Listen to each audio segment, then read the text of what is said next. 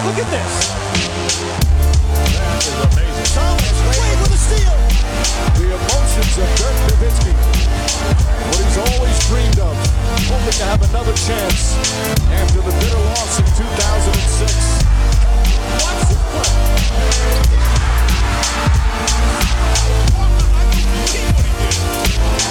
That is amazing. Hallo und willkommen zu Gut Next, dem deutschen Basketball-Podcast im Internet. Mein Name ist André Vogt und ich begrüße euch zu einer neuen Folge unseres kleinen, aber feinen Basketball-Spiels. Heute mit dem Fragen-Podcast am Karfreitag. Von daher, wenn ihr das heute hier äh, begeht, sagt man, glaube ich, Happy Karfreitag. Ich weiß, ich bin schon ewig aus der Küche austreten. Ich weiß gar nicht mehr, was man da genau sagt. Frohe Ostern, glaube ich, erst ab Sonntag. Ähm, das Ganze wird präsentiert heute mal wieder von manscape.com, eurem One-Stop-Service Provider, wenn es um die Hygiene untenrum, äh, aber auch obenrum, je nachdem, wo bei euch Haare wachsen, äh, es so geht.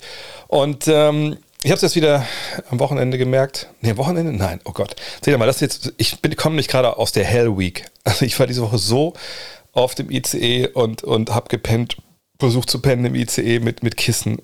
Ich, ich weiß nicht, wo rechts und links ist. Das ist Karfreitag, das habe ich nur gemerkt, weil irgendwie keine Läden offen haben heute. Jedenfalls, ich habe es vorgestern, gestern, vorvorgestern, egal, habe ich gemerkt, wie wichtig einfach der Lawnmower 4.0 ist. Ich hatte den dabei, als ich in München war, habe es gesehen, ich habe so eine Geschichte da mit 2K und, und Lackmann und Jalil und DP und, und Enoch hieß der andere, glaube ich, ähm, wo wir ein bisschen gezockt haben, da bei Music Meets Basketball im FC Bayern. äh, auf dem Twitch-Kanal. Und dachte ich, okay, wenn ich mal wieder vor der Kamera bin, da muss ich auch halbwegs clean aussehen. Und da einmal kurz vorher mit dem äh, Lawnmower 4.0, also obenrum, untenrum habe ich nichts gezeigt, keine Bange. Ähm, ihr könnt noch gefahrlos auf Twitch gehen. Aber einfach oben mal klar, klar gefahren, bisschen den Bart gestutzt, dafür ist das Ding auch super gut. Und äh, ich habe ein, zwei Fragen gekriegt letztens so Motto, ja, wasserdicht, ist das denn auch was für die Dusche? Ähm, das Ganze ist IPX7 äh, geratet. Das bedeutet, also ihr könnt damit einen Meter unter Wasser im Süßwasser bleiben für bis zu 30 Minuten. Ich weiß nicht, wie ihr duscht, aber das dürfte eigentlich dann kein Problem sein. Ich habe es auch oft noch schnell Dusche probiert äh, und gemacht, von daher. Aber generell sage ich immer, also ich rasiere mich eher im Trocknen. Aber jeder, you do you, wie man so schön sagt. Wenn ihr Bock habt darauf, das Ganze mal auszuprobieren, zumindest, ne, dann äh, manscape.com draufgehen äh, mit dem Code NEXT20, N-E-X-X-T 20 kriegt 20%. Free Shipping ist eh dabei. Äh, 30 Tage Geld zurückgarantie ist dabei. Es gibt den Peak Hygiene Plan. Es gibt noch andere äh, tolle Produkte von denen, zum Beispiel den Weed Wacker, der auch öfter zum Einsatz kommt, jetzt mit jedem Jahr, dass ich älter werde, umso öfter brauche ich das Ding. Ähm, schaut mal rein, würde mich freuen. Natürlich auch wer Support für diesen Kanal.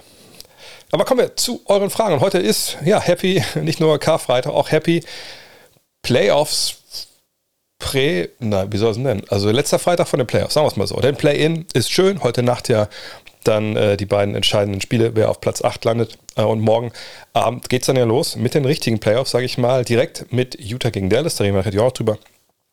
Und äh, heute sagt alle Fragen, die ihr gestellt habt, nicht nur Richtung Playoffs, auch andere Sachen dabei. Und keine Bange, ich werde heute jetzt hier nicht ähm, jede Serie besprechen, weil zu jeder Serie Fragen kam, aber morgen. Eigentlich war es für heute geplant, Full Disclosure, da musste meine Frau mal wieder einrücken, unplangemäß in die Klinik. Äh, das Kind wollte nicht, also zum Opa gehen, äh, weil Papa ja die ganze Woche nicht da war. Von daher morgen. Morgen ähm, um 14 Uhr nehme ich mit Dean Walle äh, die Playoff-Preview im Premium-Stream äh, auf und dann äh, wird die rechtzeitig hochgeladen, damit ihr das auch anhören könnt, bevor die erste Runde startet. Und da werden wir alle Serien durchgehen. Ähm, sicherlich auch mal Richtung Titel gucken etc. pp. Aber ein paar Sachen gibt es natürlich auch schon heute, weil Leute gefragt haben. Paulinie zum Beispiel, der fragt, ich habe jetzt öfter mal gelesen, dass sich der Basketball, der in den Playoffs gespielt wird, von dem der regulären Saison unterscheidet. Was ist während der Playoffs genau anders? Na, zum ersten ist es einfach Zeit. Das unterschätzen, glaube ich, wirklich viele, wenn es um die NBA geht, welcher Faktor eigentlich wirklich die Zeit ist. Ähm, was, was meine ich damit? Es ist halt was ganz anderes, ob ich äh, als Trainerstab äh, auf den Spielplan gucke und ich sehe, oh, diese Woche haben wir drei Spiele ähm, und dann gucke, okay, also wie, wie ist der Travelplan? Okay, wir spielen an dem Tag äh, zu Hause, dann fliegen wir meinetwegen anderthalb Stunden nach Cleveland, ähm, dann fliegen wir wieder nach Hause und dann am Tag drauf fliegen wir, keine Ahnung, nach, nach Florida und dann haben wir da noch haben wir zwei Spiele dann, dann sind wir im Hotel wann kann ich eigentlich trainieren? Also wann haben wir eigentlich mal Zeit, mit den Jungs uns hinzustellen und wirklich was einzustudieren. Es müssen nicht Two-A-Days, ne, fünf gegen fünf, alle sind getaped sein, aber einfach mal, mal zu irgendwas zu entwickeln. Ne? Also, was mache ich damit? Also, wenn ich zum Beispiel wüsste, ich, ich spiele einen bestimmten Gegner, wo es sehr darauf ankommt, dass wir gegen bestimmte Spieler punktgenau ähm, Strategien zusammen oder Taktiken zusammen äh, schustern, wie wir deren Pick and Roll verteidigen. So, ne, es ist ja bei unterschiedlichen Paarungen einfach auch unterschiedliches gefragt. Ne? Beim Trey Young, wenn wir jetzt mal bei Atlanta sind, muss ich anders das Pick and Roll verteidigen, als wenn das ähm, vielleicht Delon Wright läuft für die, für die Hawks. Ich muss anders laufen, wenn Gallinari den Block stellt, als wenn Clint Capella den Block stellt, weil diese Spieler halt andere Stärken haben, andere Schwächen haben. Und natürlich versuche ich im Basketball, wenn es irgendwie geht, dem Gegner eben das wegzunehmen, was sie gut können und sie das machen zu lassen, was sie nicht ganz so gut können, weil dann einfach ne, nach Adam Riese die Chance größer ist, dass sie nicht treffen und das ist ja dann allgemein gut für eine Verteidigung. Heißt, während der regulären Saison habe ich diese Zeit einfach nicht. Ne, ich fahre von Spiel zu Spiel, wenn es mal den Luxus gibt, dass man mal ein Training oder sowas hat, versucht man äh, auch zu überlegen, okay, was mache ich jetzt eigentlich? Bereiten wir uns auf diesen Gegner jetzt vor, den wir vor der Brust haben?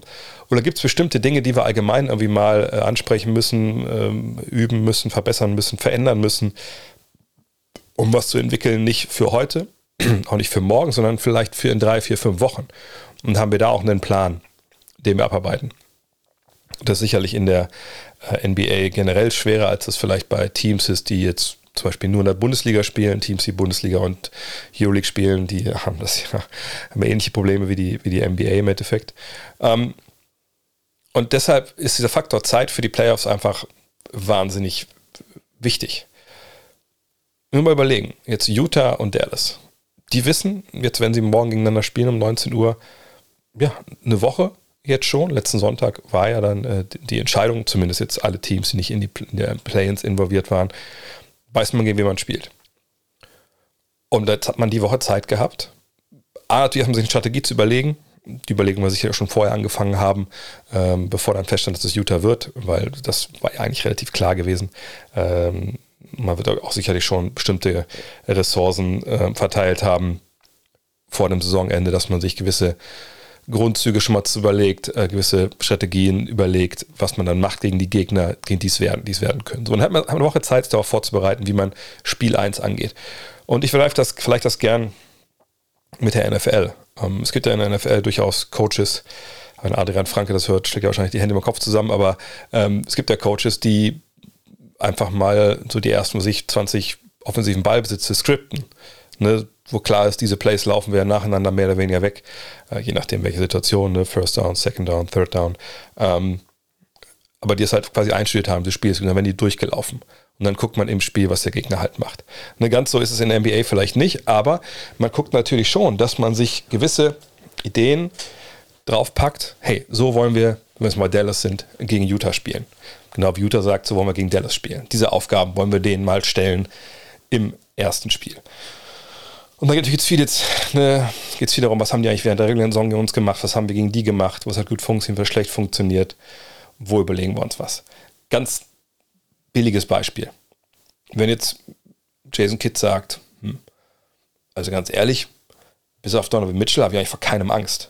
So, also warum gehen wir nicht hin und äh, gucken halt, dass wenn Rudy Gobert, was ich mit ihm Pick and Roll spielt, dass wir jedes Mal doppeln, weil von Gobert haben wir jetzt keine Angst. Ne, da, da gucken wir, dass wir von der, von der zweiten Reihe Leute in seinen Weg stellen nach dem Pick and Roll und das ist kein großartiger Passgeber, ähm, ne, wenn er aus, in die Bewegung gerät.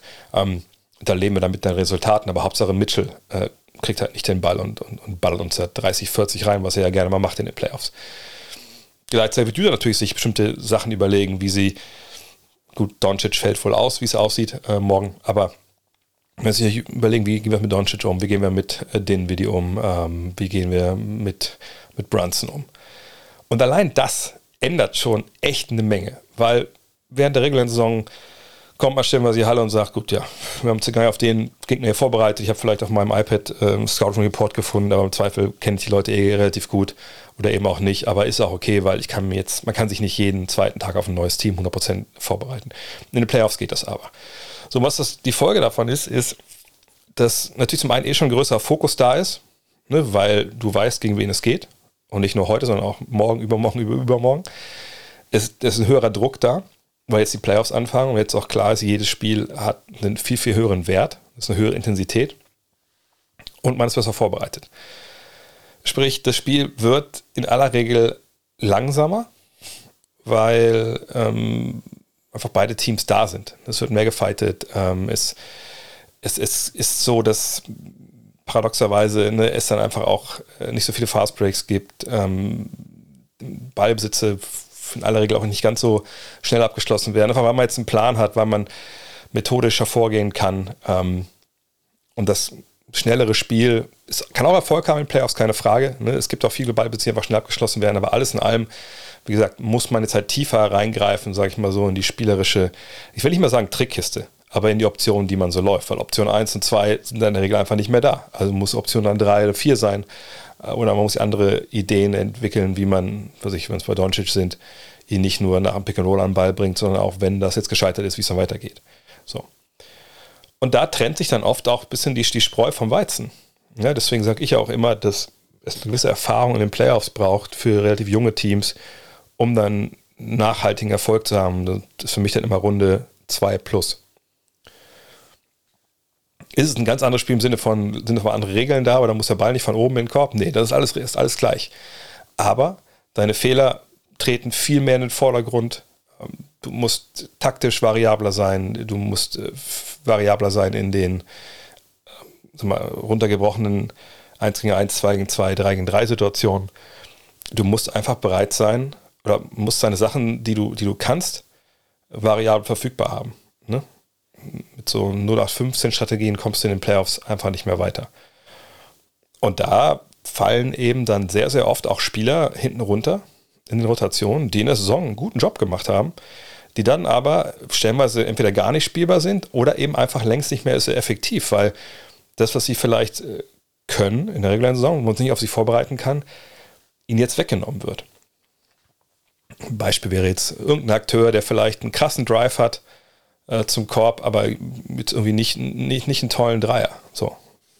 Oder früher, solche Leute wie Andre Roberson, Tony Allen, großartige Verteidiger ohne Wurf. Ähm, das war in der regulären Saison ja immer noch halbwegs spielbar und dann in den Playoffs irgendwann war es halt nicht mehr der Fall.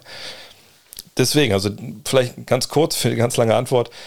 Die Teams haben mehr Zeit, die eigenen Schwächen werden stärker in den Vordergrund gestellt. Äh, du brauchst einen klaren Plan B. Und das ist dann für viele Teams, wenn sie zum ersten, zweiten Mal in den Playoffs dabei sind mit jungen Teams, äh, auch dann oftmals zu viel die bleiben hinter den Erwartungen in der Regel zurück. The Suspect fragt, Stephen A. Smith hat in einem Video Spieler gerankt, welche in diesen Playoffs am meisten unter Druck stehen. Wie würde deine Top 5 aussehen unter Einbeziehung von Legacy, zukünftige Verträge etc.? Ähm, ich habe das Video nicht gesehen. Äh, weiß also auch nicht jetzt, wie gesagt, wer da die Top 5 waren. Ich weiß auch nicht, wie er diese, ähm, diese genannten Gründe hier äh, einbezogen hat, etc. Wenn ich lese Spieler, die in den Playoffs unter Druck stehen, dann äh, bin ich ehrlich, sind so Verträge für mich relativ nebensächlich. Also die, die Top-Jungs, die äh, Free Agents werden, die kriegen ihr Geld so oder so. Ähm, bei Rollenspielern mag das eventuell ein bisschen anders sein. Aber am Ende des Tages, wenn du gut bist, kriegst du dein Geld. Also da würde ich nicht sagen, dass das so ein wirklich großer, großen Faktor ist. Also Legacy im Sinne von, naja, ähm, ne, du hast nicht mehr so viele Chancen, Meister zu werden. Ähm, ergreifst du die jetzt? Ja, das kann ich sehen. Äh, aber generell wird es mir darum gehen, oder ging es mir darum bei dieser Liste, ähm, den Druck so ein bisschen darzustellen, der auf diesen Spielern lastet, jetzt aktuell, also in ihrem Umfeld. Weil ich glaube, ehrlich gesagt, außer also ein Spieler in der Liste hier, der, der ist ähm, älter und der will sicherlich langsam mal Meister werden, hat nicht mehr so viele äh, Versuche. Da ist ein Druck bestimmt da, aber in der Regel finde ich, ist Druck immer eine sehr situative Situation und eine sehr äh, gegenwartsbezogene Situation. Aber fangen wir einfach mal an. Ich erkläre es dann bei den jeweiligen ähm, Kandidaten. An Nummer 5 steht bei mir Robert Williams der Dritte. Ich sollte mal sagen, gut, das ist ein junger Mann, der, wieso hat der den Druck jetzt hier in den Playoffs zu performen? Naja, er ist verletzt. Und das äh, mit einer Verletzung, die jetzt nicht so schwer ist, Gott sei Dank, ne? Meniskusriss gehabt, aber scheint wohl kein großer Riss gewesen zu sein. Man sagt, ja, da wird jetzt relativ schnell in der ersten Runde mit dabei sein. Aber äh, wenn man jetzt verletzt ist, die Celtics haben eine grandiose, ich sag mal, Rückrunde gespielt. Da hatte Robert Williams viel, viel mit zu tun wenn man ihn jetzt so sieht im Training schon, was ich beim Shootaround, der ist dann dabei und wie sagt mir, wie fühlst du dich? Ja, ich fühle mich gut und so. Ähm, aber ich weiß noch nicht genau. Oder die, die Physiotherapeuten sagen, hey, wir wollen nichts überstürzen. Dann machst du dir als Spieler zunächst mal eh selber Druck. Ah, come on, ey, das geht doch jetzt, das, das läuft doch. Ich, die bisschen Schmerzen, da, da gehe ich durch. Du spürst natürlich auch Druck, ob der jetzt real ist oder nicht, ist eine andere Frage, aber von den Mitspielern so, ah, kommt der jetzt mal wieder? Gerade wenn zum Beispiel jetzt äh, Boston Spiel 1 gegen Brooklyn verlieren sollte, oder sogar Spiel 2, Gott bewahre, dann ist der Druck natürlich vom exorbitant groß, dass Robert Williams zurückkommt. Ähm, die Fans werden sicherlich sagen, was ist denn mit dem? Also äh, Meniskusriss ist ja kein Kreuzbandriss, äh, kann langsam mal wieder spielen. Und deswegen ist er hier an, an Nummer 5. An Nummer 4 dann der Spieler, den ich eben schon mal angerissen hatte, ist der einzige, wo ich sage, ja, für den ist es wichtig, so ne, für die Karriere, dass er Meister wird und spielt beim Team, das die meisten Spiele mit Abstand gewonnen hat. Klar, Chris Paul. Ähm, Macht er sich selber diesen Druck auch? Ich glaube schon ein bisschen, ne, weil er natürlich weiß, was die Stunde geschlagen hat. Ähm, dass jetzt ein schlechter Druck ist, weiß ich gar nicht. Aber na klar, die Suns waren die klare Nummer 1 der Saison, was die Bilanz angeht. Gehen als Favorit, in Anführungszeichen sage ich jetzt immer mal dazu, ähm, in die Playoffs, weil wenn ich so rechts und links so mich mal lese, was Leute so schreiben, ähm, ich meine es nicht auf Twitter oder so, äh, dann finde ich schon, dass es krass ist, wie wenig Respekt da stellenweise den Suns Richtung Titel entgegengebracht wird. Ich meine, ihr habt, wenn ihr letzte Woche zugehört habt, auch meinen Take sicher im Ohr, ich sage, okay, ich habe schon die Frage, ne, können sie genug scoren äh, in gewissen Situationen, ne, wenn es hart auf hart kommt, weil sie nicht diesen physisch überlegenen Scorer haben. Aber das ist die beste Basketballmannschaft. Wenn wir jetzt ne, Awards verteilen würden, so eine B-Note, äh, künstlerischer Ausdruck und das bewerten wollen, wie die Basketball zusammenspielen, dann sind die klar das beste Team. Äh, von daher, ja, aber trotzdem Chris Paul, ne, Top-Situation, bestes Team der regulären Saison, letztes Jahr in den Finals gescheitert, nach 2-0 Führung. Nummer 4 bei mir, was den Druck angeht. Nummer 3, ein Spieler, der ja, relativ lange locker gemacht hat, aus verschiedensten Gründen. Erst durfte er nicht, dann, also weil das Team ihn nicht wollte, dann durfte er nicht, weil er sich nicht impfen gelassen hat. Klar, Kyrie Irving. Jetzt darf er spielen, es sei denn, es geht irgendwann mal gegen, gegen Toronto. Ähm, und war zuletzt stellenweise grandios in Form, klar, ist eine absolute Bereicherung, wenn der Junge Basketball spielt. Und ähm, jetzt ist Ramadan. Ne? Er hält sich daran. Ähm, also isst nichts von ne, Sonnenaufgang bis Sonnenuntergang. Hat trotzdem ganz gut funktioniert gegen, gegen Cleveland für ihn. Ich glaube auch nicht, dass ihn das großartig ähm, ja, schaden wird. Aber der Druck auf ihn wird trotzdem groß sein, einfach weil er das ganze Jahr nicht dabei war. Ähm, er stand enorm in der Kritik auch zum Teil unfair in der Kritik. Und natürlich wäre es am besten, wenn er jetzt zeigen könnte, hey, ihr habt viele Sachen um mich geschrieben, gesagt, ähm, aber ich bin immer noch ein Basketballspieler und ich habe es immer noch tierisch drauf und ich kann euch jeden Abend 50 geben, wenn ich das denn will und wenn mein Team das braucht. Äh, und von daher glaube ich, dass da ein gewisser Druck herrscht.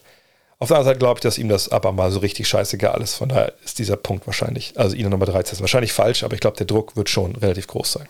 Ich glaube auch nicht, dass der den spürt. Aber Nummer zwei, jemand, wo ich denke, dass der Druck da ist, aus verschiedensten Richtungen. Ich sage das ja schon immer relativ unverdient, dieser Druck. Aber Nummer zwei ist Rudi Gobert. Rudi Gobert kann jetzt nicht rausgehen und sagen, komm, egal, äh, ich, ich spüre den Druck, ich mache jetzt 25 und 10. Das ist nicht sein Spiel. Ne, er wird genau das machen, was er sonst auch macht.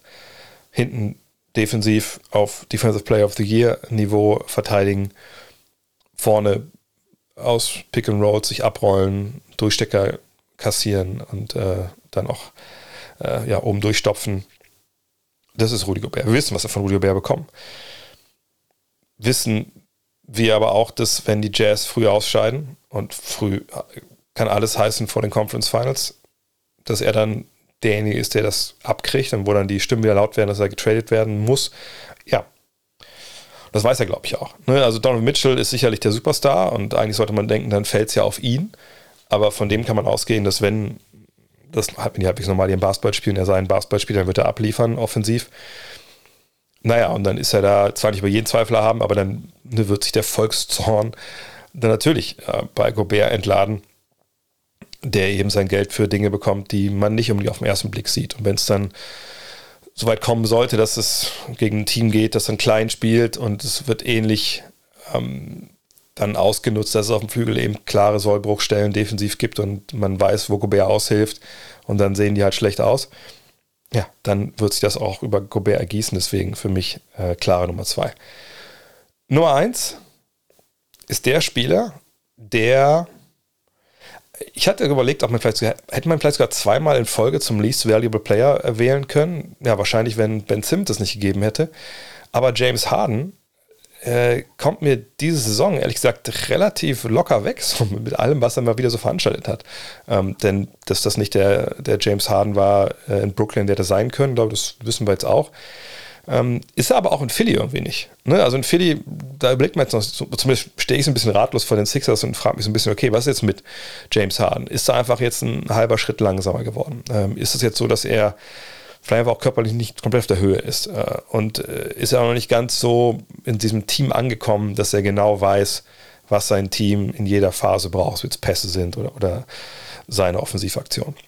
Fakt ist, er hat jetzt in den Spielen, die er in Philly gemacht hat, in gewissen Drucksituationen nicht performt und da sind viele Leute schnell dabei, auf, ja, äh, sag ich mal, Spiele, Partien zu zeigen in der Vergangenheit, wo er ziemlich versagt hat, auch, auch gerade in den Playoffs. Gut, ist es oftmals auch unfair, weil es ja auch genug Spiele gab, wo er mega abgeliefert hat, ja, aber auf dem Niveau, wo er sich bewegt, MVP etc., naja, da ist eben dann auch eine riesen Lupe drauf und da sucht man dann auch äh, einfach nach jedem Spielchen, wo es immer nicht so gut lief und dann zeigt man den Finger drauf und sagt, was war da eigentlich los? Ja, und er hat natürlich auch eine, eine Playoff-Historie, die nicht wirklich schmeichelhaft ist, auch in wichtigen, entscheidenden Spielen. Und man hat früher mal so ein bisschen erklärt, naja, guck mal, was der Typ auch für seine Mannschaften macht, gerade in Houston. Was hat er da für Druck getragen? Dass irgendwann der Tank leer ist, ist auch klar, wenn die Serie lang, länger läuft. Jetzt hat er die Hilfe. Jetzt muss er was zeigen. So, und sein Vertrag, wenn er die äh, Option nicht zieht, läuft ja auch aus. Nicht, dass er jetzt, wenn er jetzt eine äh, wenn er jetzt nicht abliefert, dann keinen Vertrag mehr in Philly kriegt, das so ist nicht. Aber ne, auch da würde man vielleicht dann auch als Fan sich fragen, warum kriegt er jetzt hier so einen, so, einen exorbitanten Maximaldeal, wenn der in den Playoffs nicht abgeliefert hat. Von daher, James Harden ist für mich eigentlich sogar relativ klar die Nummer 1. Fabian Dames fragt, angenommen die Mavericks treten die komplette erste Playoff-Runde ohne Luca gegen die Jazz an, wie geht sie aus? 4 zu 1 für die Jazz. Müssen wir gar nicht viel drüber reden. Es gab noch eine andere Frage, äh, ich glaube, Herr Brummer hat, das, hat die gestellt, nach Motto, wie äh, spielen denn die Mavs, wenn, wenn Luca nicht dabei ist? Die werden nicht viel anders spielen. Natürlich läufst du nicht jedes, jeden Set so und lässt Luca machen, aber mit, mit den Video und Brunson versuchst du natürlich schon äh, halbwegs das so zu kopieren, in dem Sinne, dass du über die beiden Penetration bekommst und dann gibst die Kicks auf die, auf die Schützen oder auf die Big Man, aber ohne Luca ist da einfach keine Chance. Also wo, wo soll das herkommen? Ist jetzt auch nicht so, dass wir äh, in Dallas davon sprechen, weil die Defensive ist gut, gar keine Frage. Ne? Und da kann man natürlich sagen, das hilft wahrscheinlich auch, wenn Luca da nicht drauf ist, wenn du ihn mit einem besseren Verteidiger ersetzt. Aber ähm, vorne, das, da fehlt einfach dann der Punch. Da, da, da würde ich nicht davon ausgehen, dass die Mavs zwei Spiele gewinnen, wenn Luka Doncic die ganze erste Serie nicht dabei ist. Björn Beuke mit einer weiteren Frage zu den Mavs. Kannst du den Erfolg der Mavs erklären? Ausgenommen Doncic haben sie einen durchschnittlichen NBA-Kader, ausgenommen Kleber und Finney Smith haben sie kaum gute Verteidiger. Wieso werden sie von einigen als Titelanwärter wahrgenommen? Woher kommt der Erfolg? Ist er auch in den Playoffs haltbar, wenn die Hotstreaks von beispielsweise Willi nicht so weitergehen? Ja, klar kann man den erklären. Ähm, Luka Doncic ist einer der drei, vier besten Basketballer der Welt. So, ähm, hat er gezeigt, ne, nach einer vielleicht ein bisschen schwierigen Anlaufphase. Allerdings, wenn man die Zahlen mal anschaut, sieht man auch, okay, zahlenmäßig war es natürlich eigentlich gar nicht so schwierig. Aber er ist der Doncic und da legen wir eine andere Messlatte an. Ähm, von daher ne, hast du da einen Spieler, der einfach wahnsinnig, wahnsinnig abliefert. Und wir haben einen Spieler, der eben nicht, ähm, sag ich mal, zu den, zu den Besten der Besten gehört, ähm, auf äh, was ich so unwichtigen äh, äh, oder in unwichtigen äh, Skills, sondern wir haben einen Kollegen, der am Ball Würfe für sich und andere kreiert, dem du jeden Angriff in die Hände legst, mehr oder weniger, wenn er auf dem Feld ist, der das Pick and Roll so gut spielt wie, wie kaum jemand anders auf diesem Planeten und damit eben wirklich ne, freie Dreier kreiert, ähm, Abschlüsse am Ring kreiert, der für sich selber in der Zone viel kreiert, der einen Stepback-Dreier hat, der, wenn er, wenn er on ist, einfach auch nichts zu verteidigen ist. Und diese, diese Kombination an, an Dingen, die er kann, die ist, wenn wir ganz mal ganz ehrlich sind, die ist einfach nicht komplett auszuschalten. Also, wenn du das Team um ihn rum hast, was eben sagt Dreier werfen kann, dass du wie Dwight Powell hast, ne, dessen Synergie mit ihm einfach exzellent ist, gerade im Pick and Roll, dann wird es für dich echt schwer, als, als, Anger, als Verteidiger das, das zu stoppen. So. Ähm, allerdings ist natürlich auch nur ein Spieler, ne, da gebe ich Björn vollkommen recht. Ne? Also wenn der nicht drauf ist, dann sollte man schon in der Lage sein, die irgendwie zu, äh, zu stoppen. Aber Bruns hat dieses Jahr einen guten Job gemacht. Äh, in der Regel, wenn äh, Luca nicht drauf ist, werden ja auch nicht die besten Spiele des Gegners äh, unbedingt immer drauf sein, obwohl es in den Playoffs natürlich jetzt ein bisschen anders ist. Ähm, da werden ja, wird Luca auch kaum auf die, auf die Bank gehen. Ähm, aber Luca, Luca ist der Hauptgrund, warum es halt vorne so gut läuft, wie es läuft, obwohl es ja keine Offensive ist, wie noch unter Carlyle, die ne, einfach wahnsinnig effizient ist, sondern die Offensive ist, ja, stottert halbwegs, muss man schon ganz klar sagen. Aber die Mavs kennen halt ihre Rollen und das ist, glaube ich, für viele einfach auch so ein bisschen schwer immer einzuordnen. Es ist eine Menge wert, wenn deine Spieler wissen, was sie können und was sie nicht können. Und wenn die Skills, auch wenn sie jetzt nicht, sag ich mal, breit sind bei den einzelnen äh, Spielern, dass die zusammenpassen. Ne, ich meine, bei Maxi Kleber, wenn er seinen Dreier so trifft, wie das normalerweise der Fall ist, ne, wenn er nicht verletzt ist und vielleicht so ein bisschen aus dem Gleichgewicht gerät, körperlich, dann ist das ein wahnsinnig guter Verteidiger, der seinen Dreier trifft und eine gewisse Athletik mitbringt aus dem Pick and Roll. So, wenn der jetzt sagen würde, ja, das ist mir alles bewusst, dass ich das kann, aber eigentlich kann ich noch viel mehr. Gib mir doch mal den Ball, ich will mal Pick and Roll laufen oder gib mir den Ball mal, ich break hier mal meinen Verteidiger 1 gegen 1 down, dann würde es nicht so gut funktionieren. Ne? Wenn Dorian Finney-Smith sagen würde, ja, also ich muss eigentlich mehr drei jetzt mal aus dem Dribbling, aus dem Pick and Roll werfen, weil das ist der nächste Step in meinem Game. Ähm, das würde auch nicht funktionieren. Ne? Wenn den würde ich sagen würde, ich muss ein bisschen mehr in den Post gehen. Ne? So kommt man eines zum anderen. Und da muss man sagen, die Mavs haben da vorne schon alle so ihre Rollen und, und gehen auch mit äh, mit diesem System Luca. Und defensiv, da finde ich, ist, ist, ist die große Leistung von Jason Kidd. Ähm, sind sie einfach wahnsinnig gut. Sie stehen da, wo sie stehen müssen, antizipieren Sachen als Team. Ähm, und über Defense sind sie auch dann ja, zum Erfolg gekommen. Das muss man auch ganz klar sagen. Ja, es ist nicht so, dass sie irgendwie offensiv von meinem Feuerwerk abgebrannt hätten, die letzten 30, 40 Spiele, sondern ne, die Defense hat irgendwann so einen Sprung gemacht.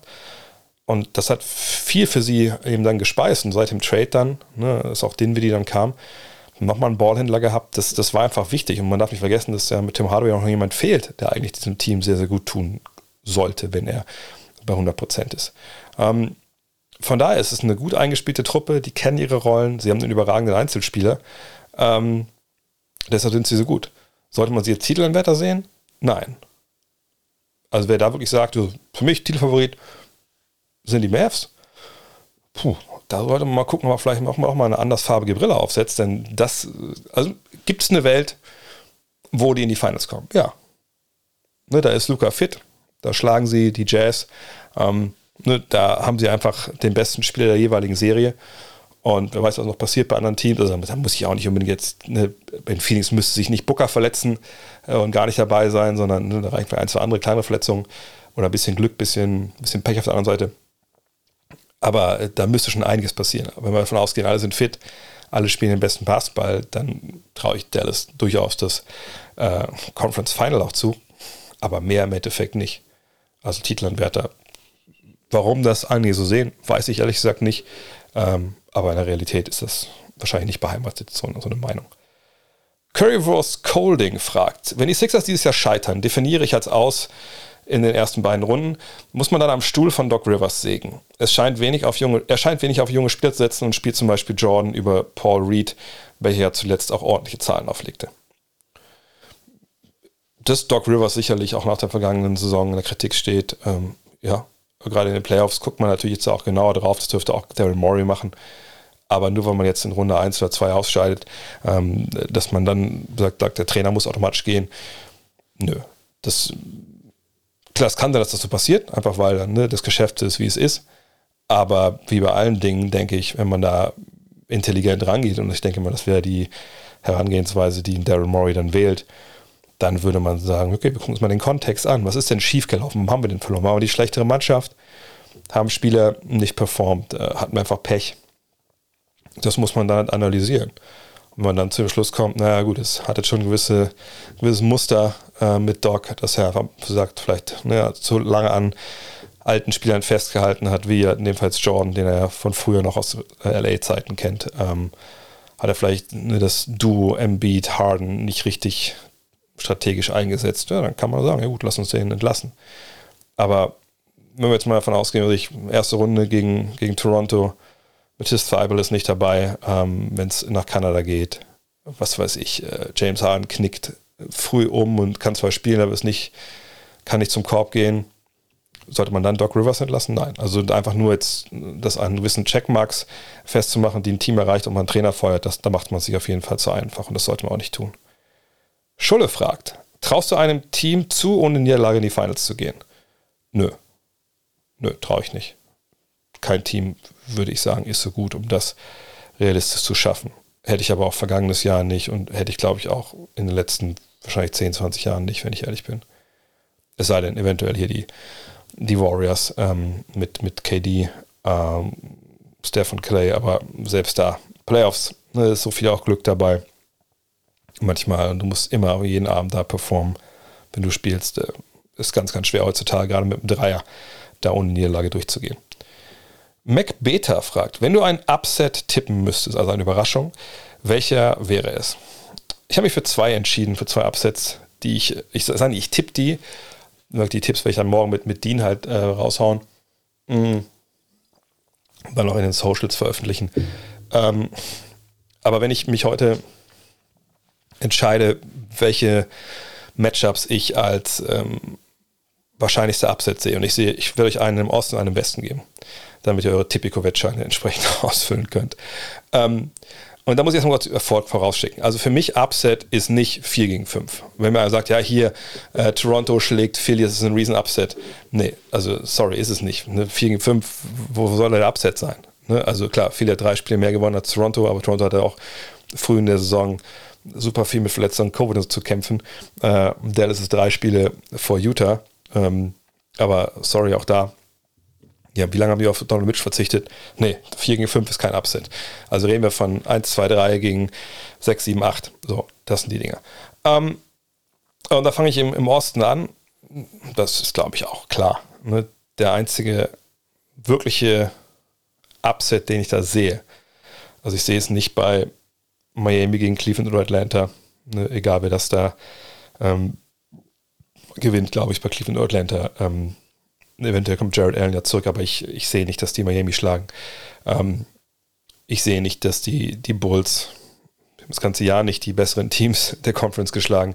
Äh, Lonzo Ball ist nicht dabei. Also sehe ich auch nicht, dass die etwas ausrichten können gegen Milwaukee. Nee, Boston gegen Brooklyn. Das ist das der wahrscheinliche Upset.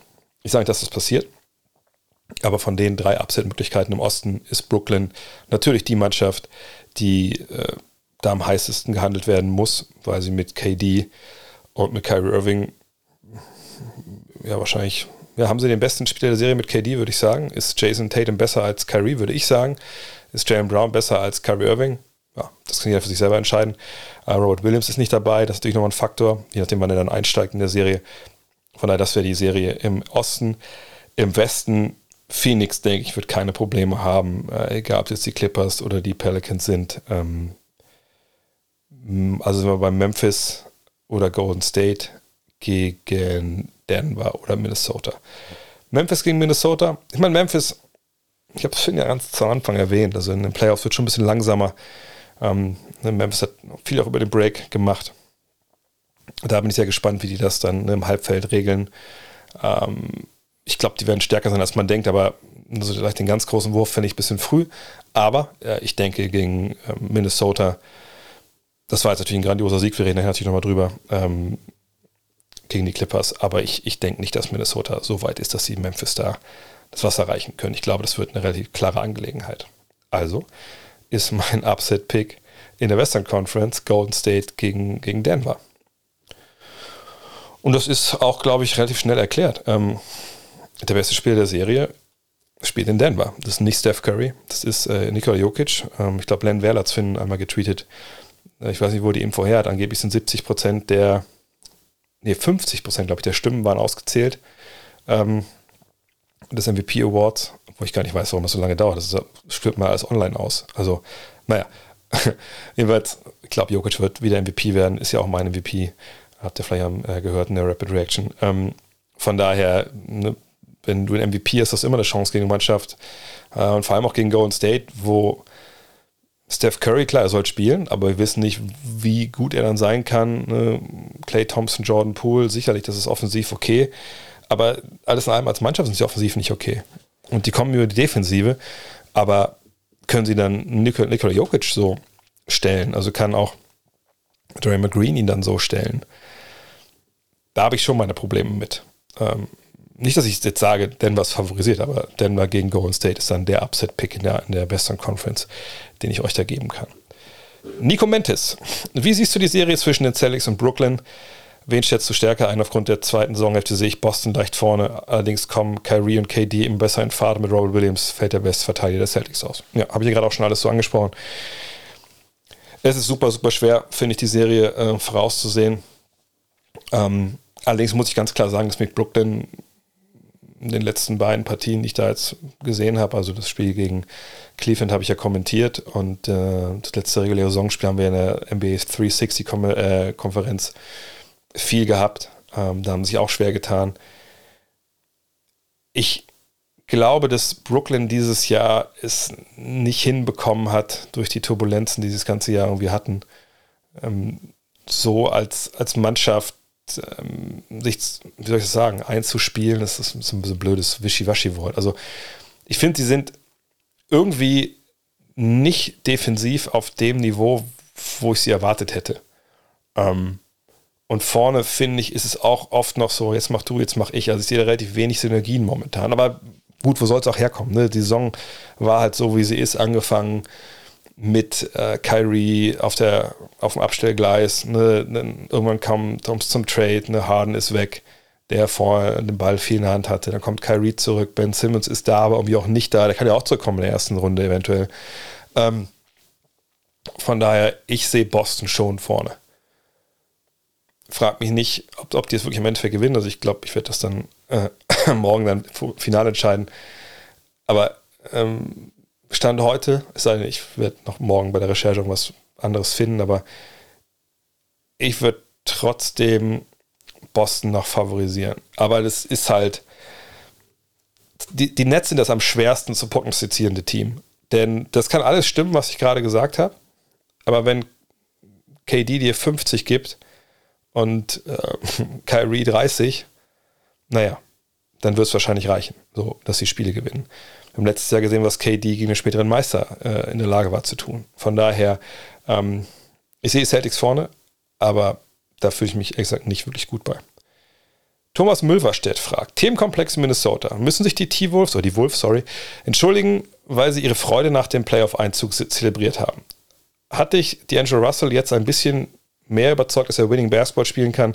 Du warst ja nicht sein größter Fan. Was erwartest du von Cat und Anthony Edwards und was traust du den Wolves allgemein in den Playoffs zu? Fangen wir erstmal an ähm, über die Freude. Nö, ich denke nicht, dass man sich dafür entschuldigen muss. Ähm, ich habe ja auch, glaube ich, dieses eine Video da äh, retweetet von Patrick Beverly, wie er da auf ein Scores-Table springt und, und feiert und dann nur so geschrieben, never change, Pat Bev, never change. War seine Celebration äh, irgendwie ein bisschen witzig, weil sie ein bisschen drüber war? Ja, kann man den Fans jetzt vorwerfen und der Mannschaft vorwerfen, dass sie feiern, dass sie in die Playoffs eingezogen sind? Nö. Das sollen sie gerne machen. Man fragt natürlich schon, was, was machen die eigentlich, wenn, wenn die wirklich mal Meister werden, kommen dann die Hosen runter oder was? Äh, aber ist ja scheißegal, das sehen wir dann ja. Nö, da muss sich keiner für entschuldigen.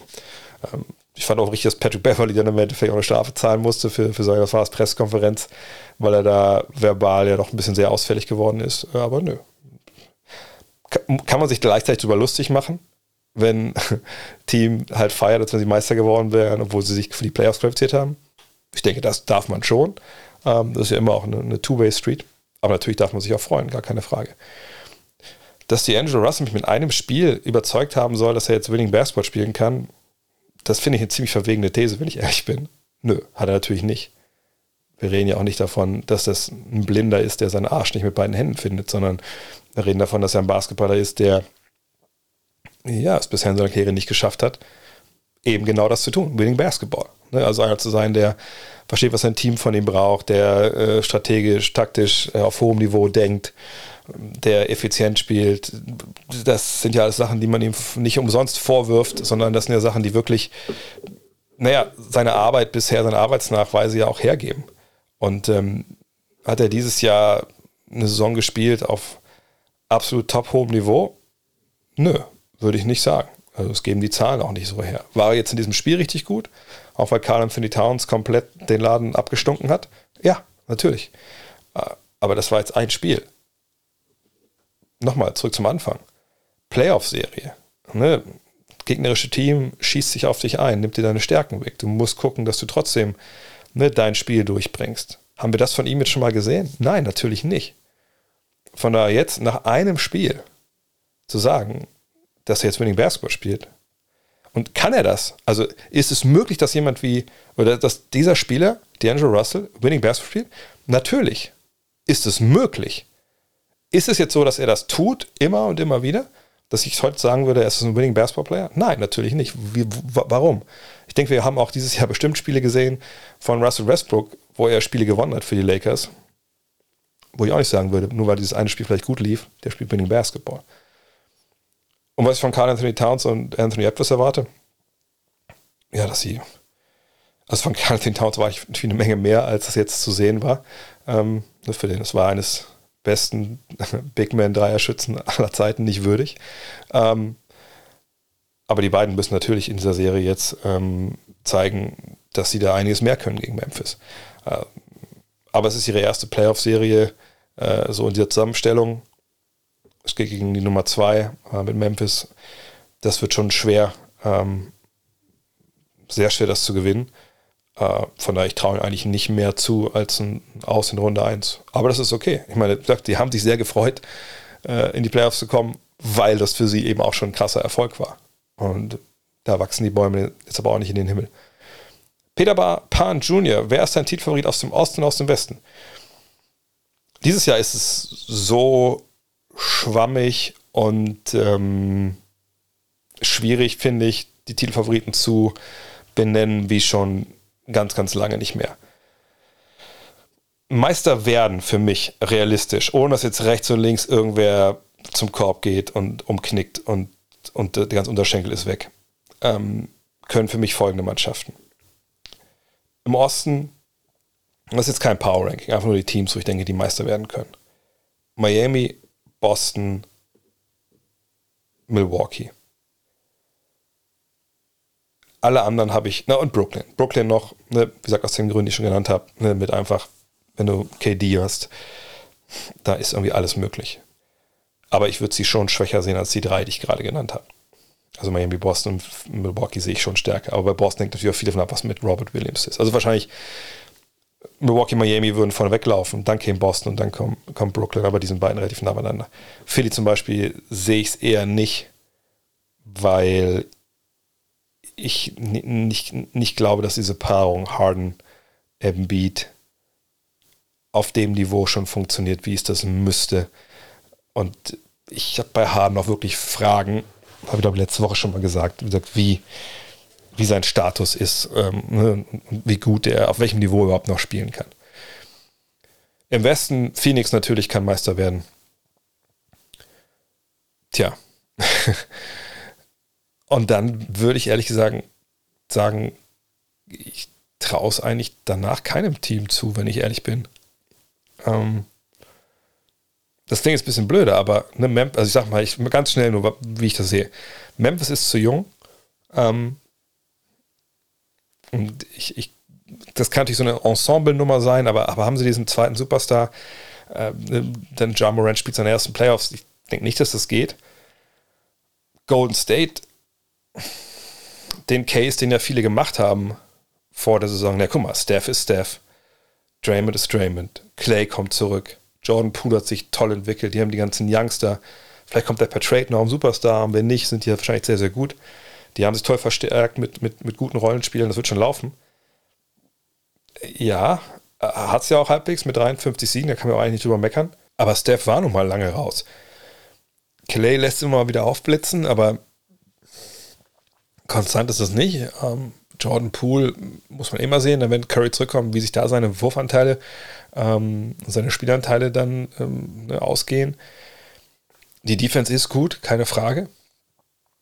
Aber, aber reicht das dann?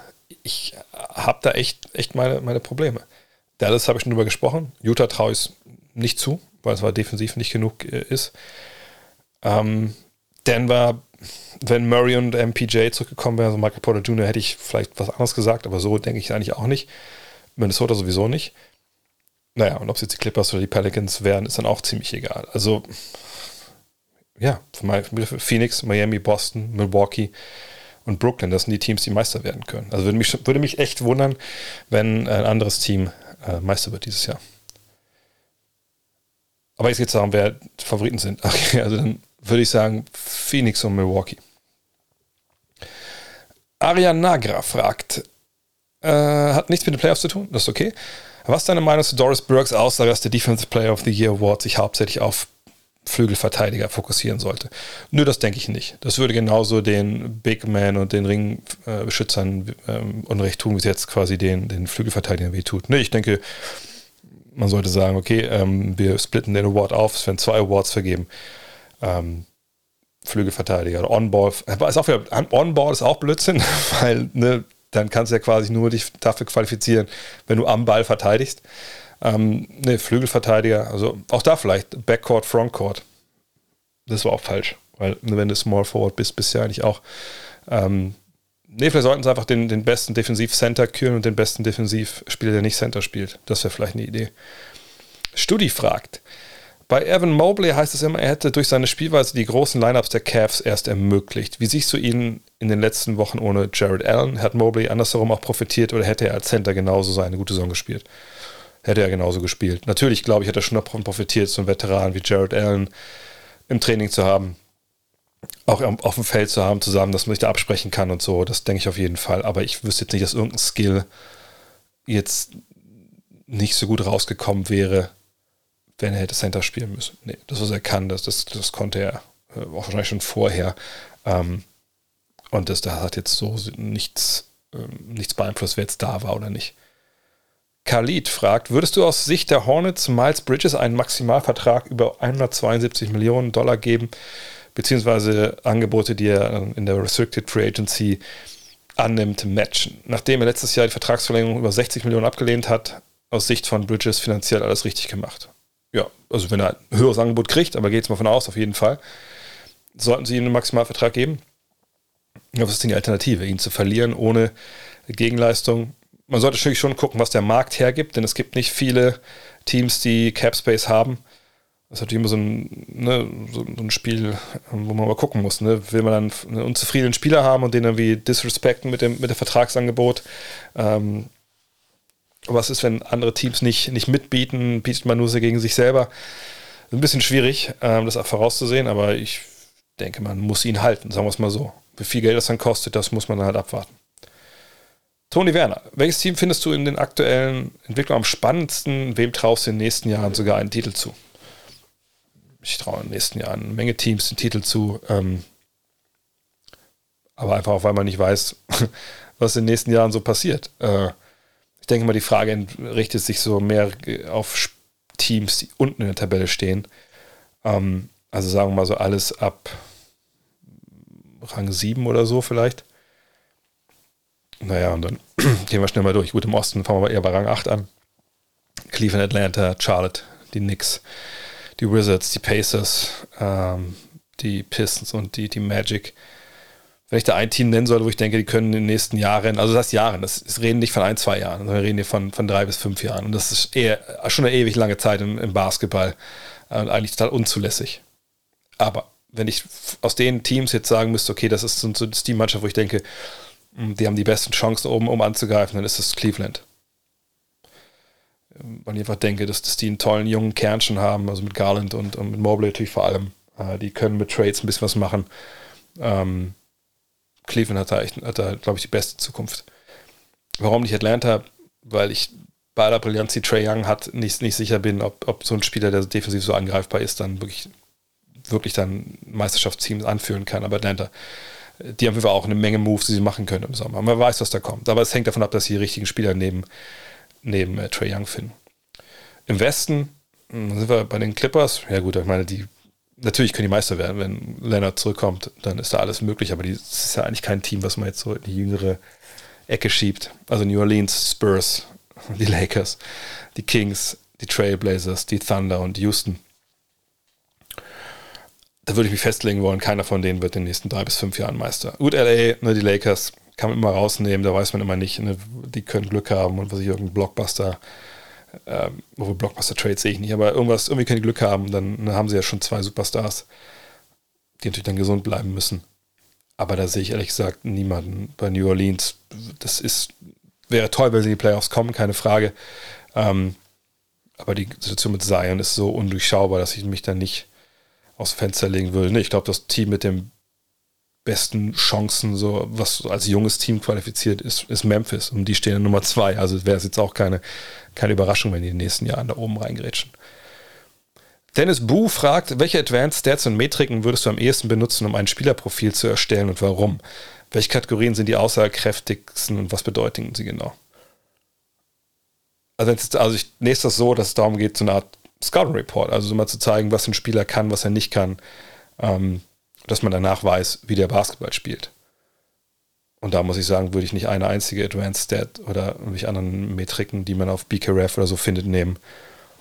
Ähm, weil die dir nicht erklären, wie ein Spieler Basketball spielt. Die erklären dir, klar, wie effektiv ist der, wie effizient ist der, ähm, wenn man jetzt mal von den reinen Zahlen mal weggeht ähm, und sich NBA.com slash Stats noch bemüht ne, mit Shooting Charts und sowas oder Shot Charts, ähm, okay, klar, da kann man ein bisschen mehr sehen, aber das sind ja eigentlich keine Metriken und keine, keine Advanced Stats, sondern das sind ja dann, ähm, soll ich das sagen, das sind ja Abbildungen dann wo, von wo wirft jemand, wie trifft er von da und dann, wenn es dann runtergebrochen wird, wie gut treffen Leute aus dem Dribbling. Ne? Das, das okay. Doch, das, das kann man natürlich rausnehmen, aber es sind ja nicht diese, diese Advanced Stats, glaube ich, von denen hier gesprochen wird. Von daher, nee, wenn ich wissen will, wie jemand Basketball spielt und, und wie gut er Sachen kann, da führt eigentlich kein Weg daran vorbei, Spieler sich anzugucken.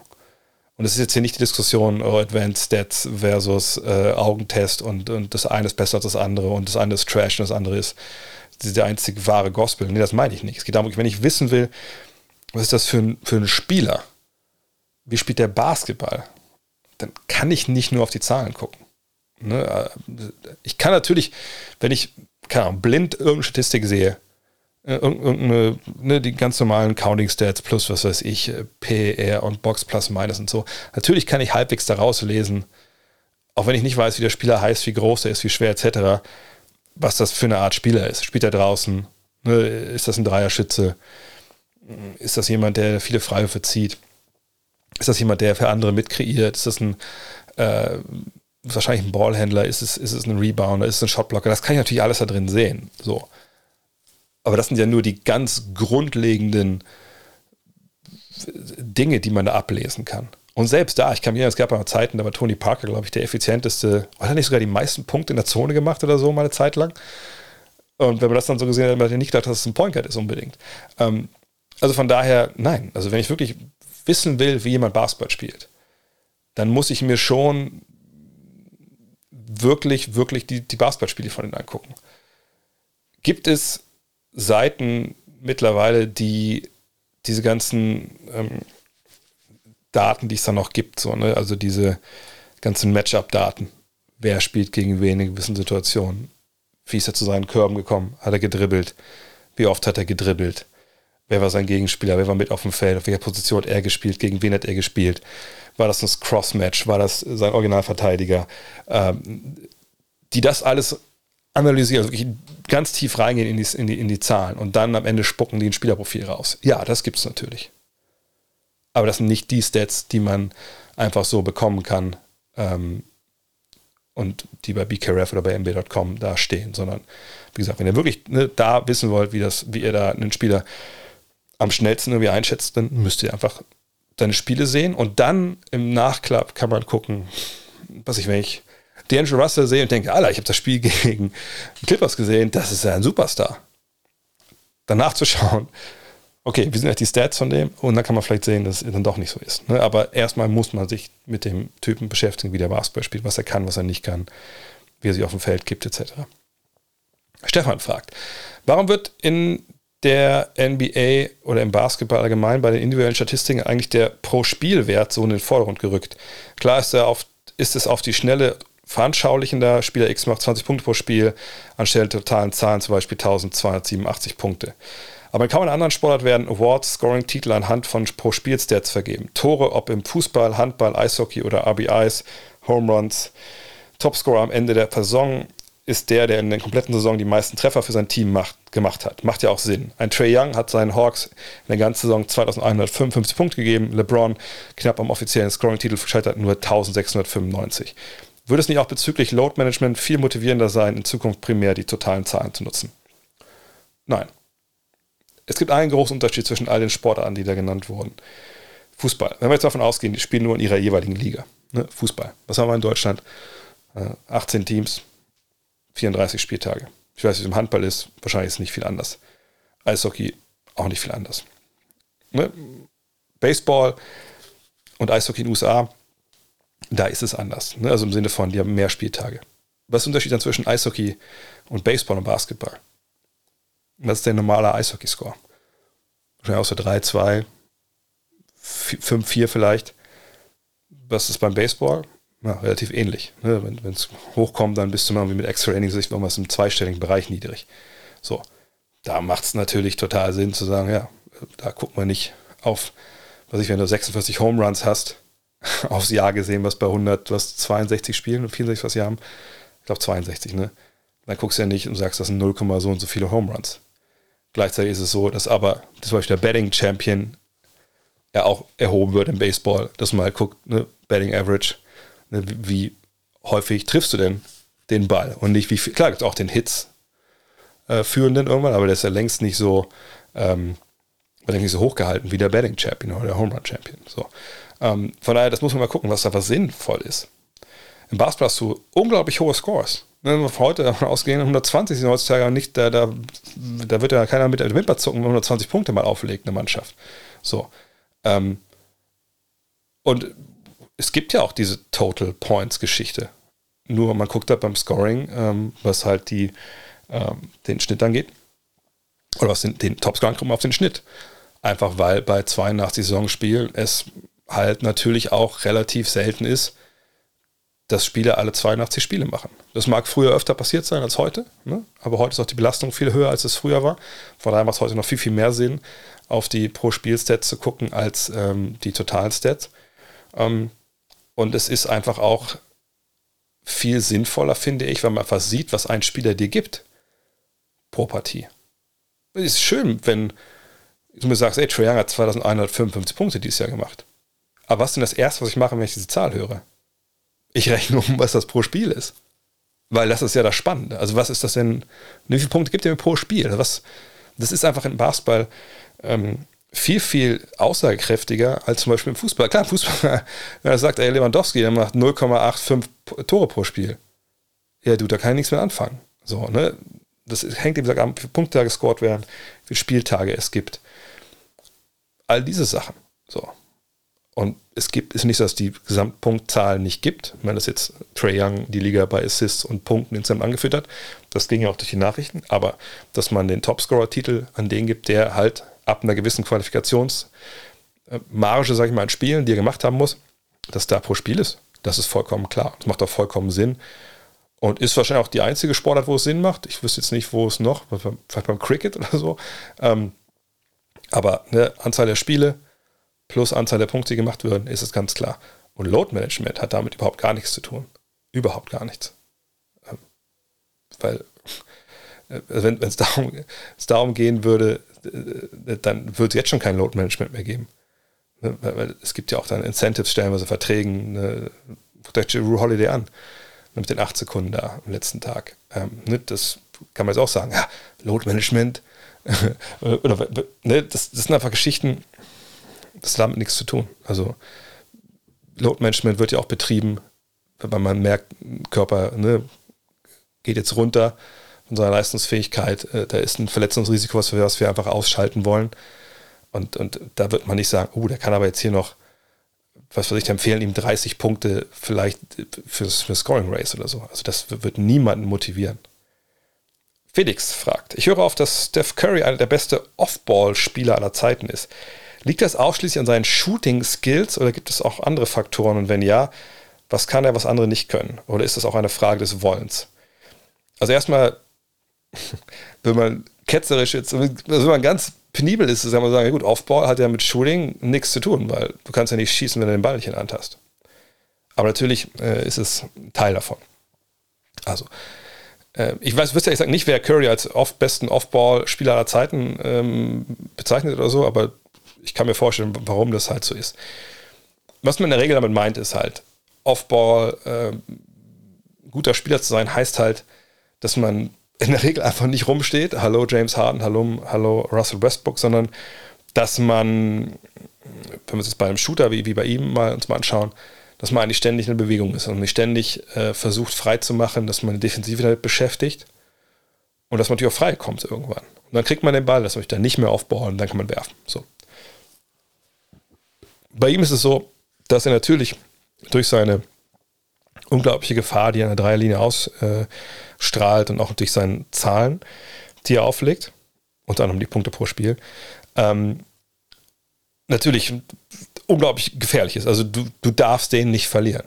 Ne? Also gerade auch diese Geschichten, ihr kennt das, ne? was ich, der zieht rein, passt den Ball raus, was ich und rennt dann irgendwie in eine Ecke, kriegt den Ball wieder, wirft den Dreier. Du darfst nicht eine Sekunde bei ihm irgendwie relaxen. Und was das, was die Folge ist, natürlich zum einen, dass sein, sein Verteidiger immer mit ihm mitgeht und eben stellenweise auch nicht in Hilfesituationen dann involviert sein kann oder auch nicht will, weil er denkt, sobald ich hier auch nur einen halben Schritt in die Richtung für sich von einem Drive gehe, dann ist der Typ für, für den Dreier frei und die Chance, der den trifft, ist aber viel zu hoch. So. Von daher öffnet er somit auch Räume für andere. Dann muss man natürlich sagen, in den Zeiten, wo Clay Thompson äh, noch bei 100% war, wenn die beiden Absätze des Balles äh, wie so aufeinander zugelaufen sind, für die Defense immer komplett Ausnahmezustand, ne, weil beide einfach so krass werfen konnten. Es gibt allerdings natürlich in der Geschichte der NBA auch andere Spieler, die Off-Ball einfach wahnsinnig gut waren. Reggie Miller, wie der Blöcke gelaufen ist und, angelaufen ist und genutzt hat, weil das ist auch eine Kunst für sich. Einen Block zu nutzen, der abseits des Balles gestellt wird, ist wirklich nicht leicht. So, ne? Du kannst einfach vorbeilaufen an so einem Block und dann bist du frei oder nicht, okay. Aber die Guten, und da gehört dann nun mal wirklich Curry dazu, die gucken ja, okay, wo geht mein Verteidiger? Ne? Ist der hinter mir? Geht er über den Block rüber? Ne? Switchen die? Switchen die nicht? Ne? Und dementsprechend kannst du deinen Laufweg anpassen, deine Aktionen anpassen. Du kannst wieder um Block zurück rauskommen. Ne? Du kannst curlen, du kannst all diese Dinge machen. Und das ist halt auch ein Skill. Und da gibt es Leute wie Reggie Miller, die das sehr gut konnten früher. Rip Hamilton war ein Meister darin. Wenn man es nur mal kleiner haben will, vielleicht im Sinne von nicht unbedingt so die Edelshooter. Ähm, ich glaube, wie Sean Marion war früher auch eigentlich echt ein geiler Aufbauspieler, weil er auch gecheckt hat, wann er zum Beispiel zum Korb cutten konnte. Oder eine größere Spieler, die abseits auch mal einen Block stellen können und dann aus dem Block explodieren, weil sie sehen, ihr Verteidiger äh, hilft aus am Shooter und dann sind sie frei am Korb. Ne, das sind alles so Aufbaugeschichten. Ähm, und bei Curry, ja, wahnsinnig guter Schütze. Ne, du musst ihn immer äh, im Auge haben er liest diese Blocks wahnsinnig gut, weiß, wo er rauskommt, hat einfach eine grandiose Fußarbeit. Also wenn er rauskommt, er es nicht erst sortieren muss, bevor er dann wirft. Jona Heinz, 25, fragt, ähm, werden die Telekom Baskets Bonn tatsächlich deutscher Meister in der BBL? Ähm, ich weiß, dass die, die Baskets Erste sind, aber glaube ich auch zwei Spiele weniger als die Bayern, die ähm, zwei Siege dahinter sind. Und ja, Bonn spielt eine tolle Saison, ähm, muss man sagen, dieses Jahr. Ähm, aber also A, bin ich mit der Arbeit von, von Bundesliga-Teams nicht unbedingt 100% vertraut. Zum anderen ist es so, dass die Bundesliga einfach ich, ich will nicht Schlechtes über das ganze Konstrukt halt sagen, was wir momentan in Europa haben, aber es ist schon wahnsinnig schwierig, finde ich, so die reguläre Saison in, in der BBL zu bewerten, was, solche Fragen jetzt angeht. Warum? Naja, du hast mit Alba und du hast mit, ähm, mit den Bayern zwei Teams, die in der Euroleague unterwegs sind, die quasi in zwei Ligen spielen. So. Und dann hatten wir natürlich auch dieses Jahr wieder so ein paar Auswüchse in Sachen Covid und so, wo natürlich einige Teams zum Beispiel die Bayern natürlich, also arg gebeutelt waren. Und da hast du diesen Spielplan. Ich glaube, war es nicht vor zwei, drei Wochen, da habe ich einen Tweet gesehen, wo er getweetet hat, guckt euch mal die Tabelle von, von der Basketball-Bundesliga an. Ich glaube, keine zwei Teams hatten, glaube ich, die gleiche Anzahl von Spielen oder sowas. Und ähm, ne, wie willst du dann das noch irgendwie nachhaltig irgendwie alles äh, bewerten, wer da jetzt wo zurecht steht oder zu Unrecht? Das ist halt echt sau, sau schwierig. Aber mit ihrem Trainer Thomas, Thomas Uisalo ähm, haben sie einfach den wahnsinnig äh, guten Typen geholt, wo man sich echt gefragt hat, warum geht er eigentlich nach, nach Bonn? Ne? Ähm, war vorher in Karlsheim. Ne? Und ähm, jetzt sieht man, ja, der hat da einfach auch einen geilen Kader zusammengestellt. Ja? Parker Jackson Cartwright, ähm, Topscorer, um den sich da halt super viel halt dreht. Ähm, tolle Rollenspieler am Start, ähm, auch ein paar gute Deutsche natürlich. Da passt da wirklich viel zusammen. Ähm, aber ist das jetzt eine Mannschaft, wo ich sagen würde, die schlagen klar Alba oder die Bayern in der Serie? Ähm, weiß ich nicht. Also da würde ich mich jetzt ehrlich gesagt nicht so hinreißen lassen. Es ist ja auch super eng. Wie gesagt, ne, die Bayern ähm, sind zwei Sieger hinten. Ich glaube, Ludwigsburg hat auch noch zwei Spiele weniger. Wenn die dann die beiden gewinnen sollten, dann ist man auch nur einen dahinter. Ähm, hat nicht Alba sogar noch viel weniger Spiele. Also das ist wirklich eine, die, die, Tabelle, die kann man eigentlich auch wirklich äh, einfach komplett zerreißen und, und, und, und, weg damit. Das ist, das von daher, ich werden die Meister? Nö, glaube ich, also weiß ich nicht, kann ich nichts zu sagen. Haben sie eine Chance? Bestimmt, aber ich denke, wenn die Playoffs losgehen, werden mit Sicherheit der ba die FC Bayern und Alba Berlin die Top-Favoriten sein. Dahinter wahrscheinlich dann Ludwigsburg und, äh, und eben Bonn, dann muss man gucken, wie die, wie die Matchups sind und wer fit ist. Aber ich glaube, die Euroleague-Teams haben da schon einen klaren Vorteil. Erik Brandmeier fragt: Ich bin großer Luka Doncic-Fan, sehe aber seine Nominierung für das Euro First Team der NBA kritisch und nach vier Jahren NBA deutlich zu früh. Wie ist deine Meinung? Ja, diese, diese Wahlen da der, der NBA, äh, das ist jetzt ja dieses Jahr, hm, wie soll ich das sagen, also ne, durch diese Top 75 oder 75th Season Geschichte ähm, gibt es da jetzt ähm, immer wieder diese, ja, diese Wahlen. So, ich habe das vor der Saison schon gemacht, da, da war ich in diesem, ich bin in diesem Panel mit drin von europäischen Journalisten, die dann halt ähm, damit abgestimmt haben, sag schon im Sommer und dann das auch ein bisschen, ein bisschen mal pushen sollen. Ähm, alles gut. Und das Top-Team waren halt Tony Parker, Luka Doncic, Dirk Nowitzki, Pau Gasol und Janis Antetokounmpo. Und im zweiten Team äh, sind eben Stojakovic, Sabonis, Jokic, Kukoc und Petrovic. So. Und ähm, ja, ist jetzt, also, ich habe ein großes Problem generell mit, mit, dieser, Liste, kommen wir gleich zu. Aber ist jetzt Luca zu Unrecht da drin im First Team? Nee, ehrlich gesagt nicht. Ähm, also ich habe ihn auch im ersten Team gehabt, weil ich mich auch, ich dachte, ich will auch, ne, wie gesagt, äh, man muss ja auch gucken, dass man dann auch, also ich finde, dass man schon guckt, dass man ein Team wählt, ne, mit zwei Guards, drei Frontcourt-Player. Und äh, guardmäßig gibt es in Deutschland, oder gibt es in Europa einfach über die ganzen Jahrzehnte jetzt nicht so viele Auswahl, muss man auch ganz klar sagen. So, und ähm, ich denke jetzt nicht, dass man jemand wie, was ich, Sarunas Marstiolonis da vor Doncic nehmen sollte oder, oder Petrovic, zumal Petrovics Karriere, äh, gerade also die guten Jahre ja auch jetzt nicht super viel waren. Und ähm, da komme ich jetzt vielleicht gleich zu meinem Problem, was ich mit dem Second Team habe. Es geht ja auch um das NBA All-European Team. Also es geht nicht um das Team der, äh, was ich, der Karrieren der Europäer, die irgendwann in der NBA gespielt haben. Ne, deswegen finde ich Sabonis einfach falsch. Und das sage ich jetzt nicht, weil ich äh, aus Zufällen in Deutschland geboren bin, aber ich finde, Detlef Schrempf hat die viel bessere Karriere in der NBA gehabt als Avidas Sabonis. Von daher wäre er für mich derjenige, der da eigentlich in diesen, diesen fünften Slot müsste. Das ist ein Problem, was ich mit dieser, mit dieser, dieser Wahl halt habe. Ähm, aber nee, mit Doncic habe ich kein Problem. Das ist einer, der seit vier Jahren, die jetzt in der Liga ist, quasi auf MVP-Niveau agiert, von den Zahlen her. Das wird einer der besten Spieler sein, vielleicht der beste Spieler, wenn alles gesagt und getan ist, den wir jemals in Europa hervorgebracht haben. Von daher, und natürlich auch eine Position, wo die Auswahl jetzt nicht so richtig groß war. Also von daher, klar, klar gehört er in dieses, dieses First Team. Antoine B. fragt, in der Major League Baseball sieht man mit Shohei Otani einen 27-Jährigen mit einem legitimen Goat-Case, wenn er sein Level hält. Siehst du einen jungen Spieler in der NBA, der dich in seiner Art zu spielen oder einen seiner Fähigkeiten so flasht, dass du denkst, dass er einer der besten ever werden könnte? Ja, allerdings ist mit Otani das, das Beispiel wahrscheinlich ein bisschen ist schwierig, ein Äquivalent zu finden in der NBA. Warum? Also vielleicht für die das nicht wissen, Shohei Otani, Japaner, ähm, ne, vor was, vor drei, vier Jahren, glaube ich, in die Liga gekommen und äh, hat halt ein krasses Alleinstellungsmerkmal. Das ist halt zum einen ein grandioser äh, Hitter, der dir auch mal 40 Home Runs geben kann, aber der pitcht eben auch, also gleichzeitig Pitcher, so und macht eben beides auf einem wahnsinnig hohen Niveau. Und ich wüsste gar nicht, wann es das letzte Mal das in den Major Leagues gab.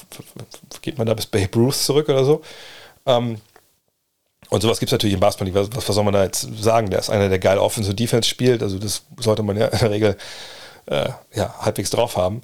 Ähm, von daher, so ein Shohei Otani im, im Basketball wird man wahrscheinlich nicht finden. Also es sei denn, wahrscheinlich müsste er dann wie ein Seven-Footer sein, obwohl, ja, ist es dann vielleicht Ante de Kumpo sogar. Ähm, ne, das ist nach Motto so Seven Footer, der äh, den Ball nach vorne bringt ähm, und eigentlich sogar Sachen spielt und gleichzeitig aber auch, ja, wahrscheinlich ist es wirklich Fakt, fällt mir gerade ein. Wahrscheinlich ist Ante de Kumpo ähm, dann derjenige, der da so ne, das Äquivalent wäre.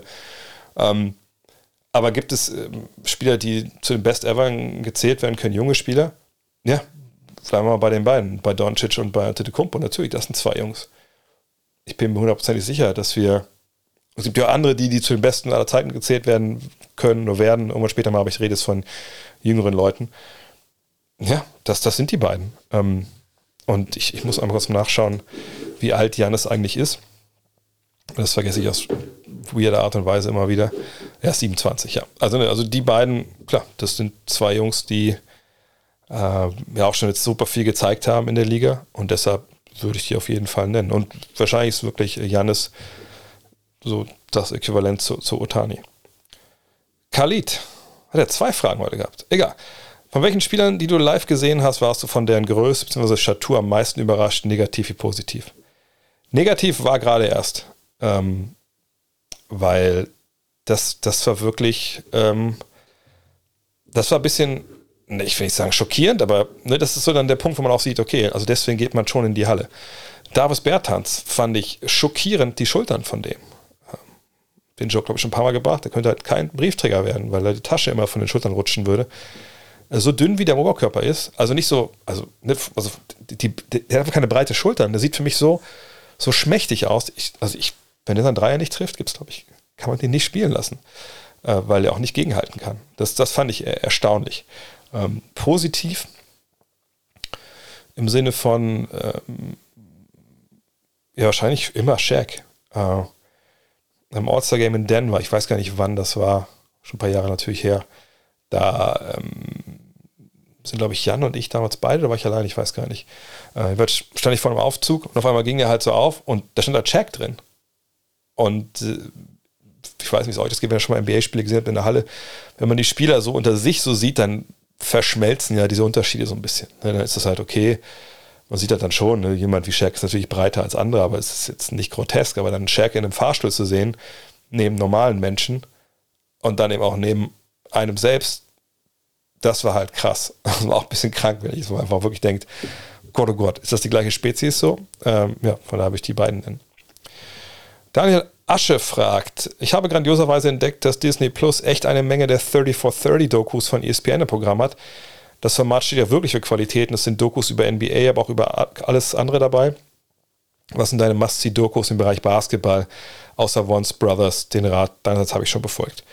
Also eigentlich kann man blind alles ähm, bei allen Dingern zugreifen, weil die einfach wahnsinnig gut gemacht sind. Ähm, die Sachen, die mir auf Anhieb einfallen, sind Broke. Ne, da geht es ja darum, ne, wie auch NBA-Spieler ihr, ihr, Geld verjubeln. Also nicht nur NBA, aber ne, das finde ich ganz gut, das man so verstehen. Jordan Rides the Bus, auch wenn er natürlich dann Baseball spielt, ist aber auch was Geiles. Fab Five ist geil. Ähm, äh, The Gurus of Go, glaube ich, ne? Guru of Go über ähm, damals hier ähm, Leona Marymount. Aber wie gesagt, bei, also da könnt ihr wirklich vollkommen blind reingreifen. Die sind alle geil. Äh, einfach nacheinander weggucken. Die Iverson-Geschichte ist super. I Hate Christian Leitner ist super, glaube ich. mich richtig erinnere. Fire Slammer Jammer gibt es noch. Also, gibt, also ich weiß nicht, was alles. Ich habe eigentlich damals, ich habe auch alles geguckt. Auch die von Steve Nash produzierte. Den Namen fällt mir jetzt nicht ein, über diesen Marathon, ich spoil jetzt auch nicht, diesen Marathonläufer, der einmal durch Kanada rennt und dann habe ich auch damals Forrest Gump, glaube ich, ne, die Story da inspiriert hat. Das, das ist Wahnsinn. Und, und das wird auch, auch fertig machen am Ende. Ähm, was gibt es noch für geile? Dann gibt es eine, ah, wie hieß der? Eine geile Story über so einen, so einen Footballspieler, der einfach alles im College in Grund und Boden rennt, so ein Running Back. Ja, also wie gesagt, also da müsst ihr gar nicht, also einfach, gibt es das auch? Nee, gibt es glaube ich nicht, wie bei 2K nochmal auf Quadrat drücken, dann wird einfach eine, eine zufällig gezeigt. Äh, einfach alles angucken. Jan Bartel, letzte Frage. Ähm, wie war es, die größte Legende des Deutschraps, Lackmann, zu treffen? Das war cool.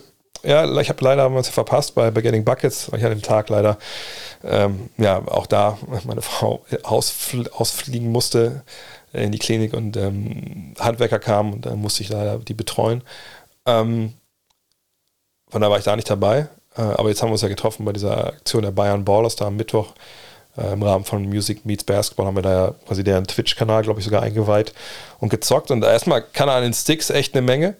Äh, hat einfach auch mega Basketballwissen und, und Bock und einfach ein echt super korrekter Typ und ähm, mit seiner Arbeit jetzt auch ein bisschen mehr vertraut und finde ich echt nice. Und das natürlich auch über Getting Buckets einen Song geschrieben hat, ist natürlich auch, dass mein Name darin vorkommt, flasht er einfach wahnsinnig. Von daher, ähm, ja, war geil. War geil, ihn zu treffen. Jalil war auch cool. Den habe ich schon ein paar Mal jetzt getroffen. Nee, das war auch eine gute Action da. Und äh, ja, Lackmann jetzt öfter auch bei mir bei mir in der Playlist. Da muss ich, ich habe noch nicht alles von ihm gehört, das ist auch klar, äh, aber äh, er hat jetzt neben Hamilton Soundtrack bei mir einen relativ prominenten Platz in der Playlist. das war schon wieder für heute. Von daher noch drei Hinweise ganz schnell. Zum einen, alle, die bei äh, Got Next Magazine jetzt immer auf ihr Magazin warten. Wir haben jetzt endlich die, die Retouren weitergeleitet bekommen, also was zurückkam, weil vielleicht, keine Ahnung, äh, eine ein Zahlendreher drin war bei der Hausnummer. Ähm, weil vielleicht eine, Zahl, eine Hausnummer gefehlt hat aus irgendwelchen Gründen. Egal, es ist auch egal, was Fehler sind. Die Sachen haben wir jetzt alle bekommen, die hauen wir wieder raus. Auch Sachen, die aber verloren gegangen sind, keine Ahnung, weil der Briefträger gesagt hat, um Gottes Willen, so ein Glück, ich habe selber keins abonnieren können. Ich ziehe mir selber jetzt raus, ist ja auch egal. All die Sachen, ich habe hier links ne, noch knapp 100 Dinger liegen. Jan hat mir heute eine Liste geschickt die werden alle jetzt eingepackt, wahrscheinlich auch heute noch und gehen dann hoffentlich morgen noch mit einem Briefträger dann. Ich werde hoffen, dass ich, dass ich hoffe, dass die rechtzeitig hinbekommen, dass die auch ähm, dann in, in, den Briefkasten gehen, dass ihr die vielleicht auch schon am Dienstag und Mittwoch hat. Aber ihr kennt die Post mittlerweile auch. Das kann ein bisschen dauern. Aber jeder kriegt seins, macht euch keine Sorgen. Ähm, das nächste ist, äh, sag morgen äh, Pre, äh, Preview, Großpreview der, ähm, der einzelnen Playoff-Serien. Deal und ich werden zusammen funken und dann drüber sprechen, wen wir vorne sehen, warum, etc. pp. Das gibt es morgen im Premium-Stream. Wenn ihr selber supporten wollt, patreon.com slash drehvogt oder auf ähm, next.de registrieren. Dann kriegt ihr so eine Mail, die landet auf dem Spam, da die Anweisung befolgen und dann geht's los. Äh, und der letzte Hinweis. Wenn ihr Weintrinker seid, äh, ich habe mit Andreas Paukner, das ist ein Hörer von hier, der, der Winzer ist, ja, einen Riesling rausgebracht. Äh, klingt jetzt wahrscheinlich total komisch für eure Ohren, für mich eigentlich auch immer noch. Aber das Ganze, es sollte Greg Plopowitsch heißen, äh, aber dann wurde ich äh, als Besseren belehrt, dass es nicht klassisch genug ist und auch richtig ist. Deswegen heißt es jetzt Getting Bouquets. Ihr könnt das kaufen ähm, bei re-wein.com und da einfach im Shop gucken. Ähm, momentan ist auch ein Sale. Äh, mein Teil ist, glaube ich, 2 Euro pro Flasche. Werde ich alle sammeln, werden alle gespendet an die Ukraine. Ich finde den Wein super. Habe ihn noch vorher verkostet. Hicks.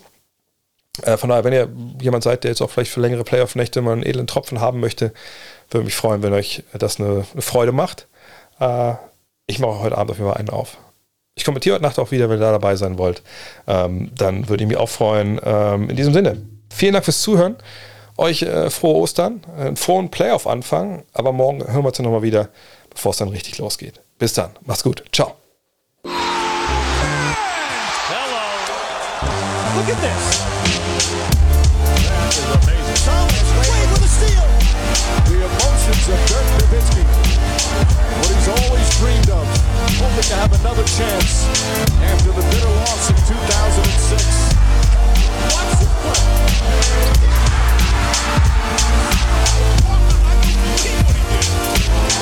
That is amazing.